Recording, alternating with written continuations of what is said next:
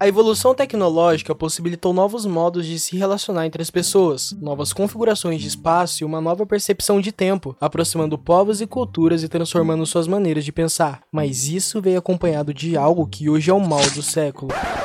Nesse mês de setembro, o que mais importa não é o fingimento de que tá tudo bem. Então vamos falar do que realmente importa. Eu sou o Robson Júnior. Esse é o podcast Poemas Uivantes e hoje vamos falar sobre a crise existencial.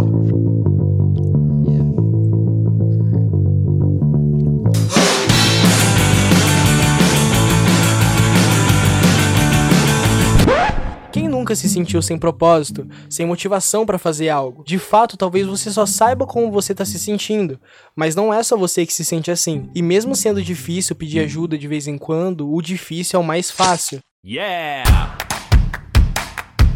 Podemos ver isso na história do Eutácio. Eutácio era um jovem que morava na Groenlândia e lá no seu povoado, devido ao frio excessivo, tinha poucas pessoas. Então ele vivia em uma mesma rotina desde o seu nascimento. Ele ia para a mesma escola desde o seu primeiro ano estudando. Então ele passava o resto do dia pescando com seu pai. E então ele havia um vazio existencial. Afinal, qual o sentido da vida dele? Pescar para sempre ou estudar para aprender mais sobre peixes? E então ele refugiou a sua angústia e a dúvida na religião. E lá estava mais um item da sua rotina a fé. Mas até quando o ópio da religião confortaria sua dor e sua angústia? Para Eutácio, por pouco tempo. Talvez não seja essa sua crença. Ele talvez não esteja acostumado com esse novo ópio e ele precise de outra coisa para preencher esse seu vazio. Um amor, uma dor maior, ou talvez ele seja o problema.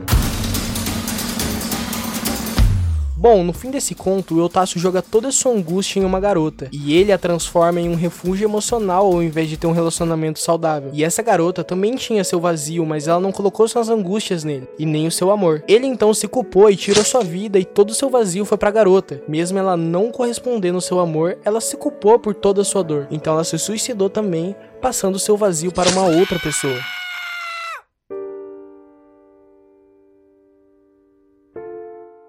Bom, a moral da história é que todos nós temos um vazio. Alguns conseguem preencher esse vazio com amor ou fé, mas a solução para sua dor não é tentar dar um fim na sua vida ou de outra pessoa. Eu, você, o Elon Musk, todo mundo temos esse vazio e essa dor. Talvez seja isso que nos faça humanos. E nossa busca por um lar é cansativa, mas como dizia um grande lutador,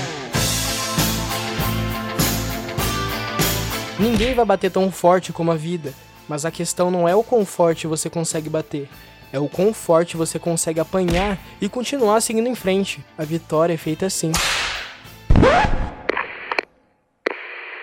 Agora, editor, sabe aquele trapper Dan, que inclusive é a revelação do trap nacional e que também é aluno da escola Heloísa Lemem Marasca? Então, pode colocar a música dele no talo aí. Vários amigos meus hoje estão lá na pracinha Traficando droga, mano, o que aconteceu? Viver longe disso, pois quero bem pra família Pois sei que não é à toa que vários morreu. Secado pela maldade a todo meu redor. Juro que nunca na vida eu quero ser assim. Eu não quero pouca coisa, pois eu sei que sou melhor. Pelo menos na minha mente, hoje eu me vejo assim. Contaram... Uma conversa com Deus. Música completa na descrição. Hehe, boy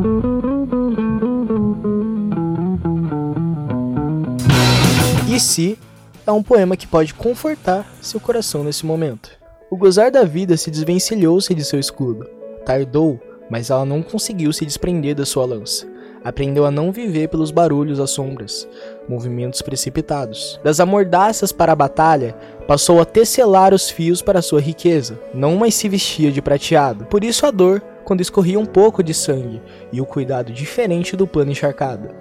Uma comunidade havia se formado, mas seu elmo continuará tapando sua visão. Mas e se eles se rebelarem? Essa forte voz da guerra nunca esteve tão calada quanto agora. Meu nome é Robson Júnior, esse foi o podcast Poemas Uivantes para Seres Falantes. Valeu!